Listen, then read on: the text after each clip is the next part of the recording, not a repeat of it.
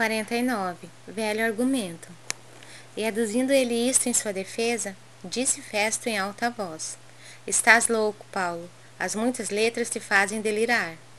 Atos 26, 24. É muito comum lançarem aos discípulos do Evangelho a falsa acusação de loucos, que lhes é imputada pelos círculos cientificistas do século. O argumento é velhíssimo, por parte de quantos pretendem fugir à verdade, complacentes com os próprios erros. Há trabalhadores que perdem valioso tempo lamentando que a multidão os classifique como desequilibrados. Isto não constitui razão para contendas estéreis. Muitas vezes, o próprio Mestre foi interpretado por demente, e os apóstolos não receberam outra definição. Numa das últimas defesas, vemos o valoroso amigo da gentilidade ante a corte provincial de Cesareia, proclamando as verdades imortais de Cristo Jesus.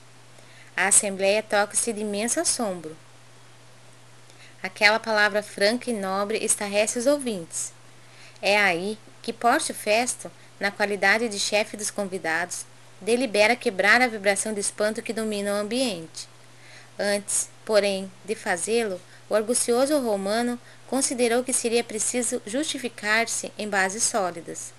Como acusar, no entanto, o grande convertido de Damasco, se ele, Festo, lhe conhecia o caráter íntegro, a sincera humildade, a paciência sublime e o ardoroso espírito de sacrifício?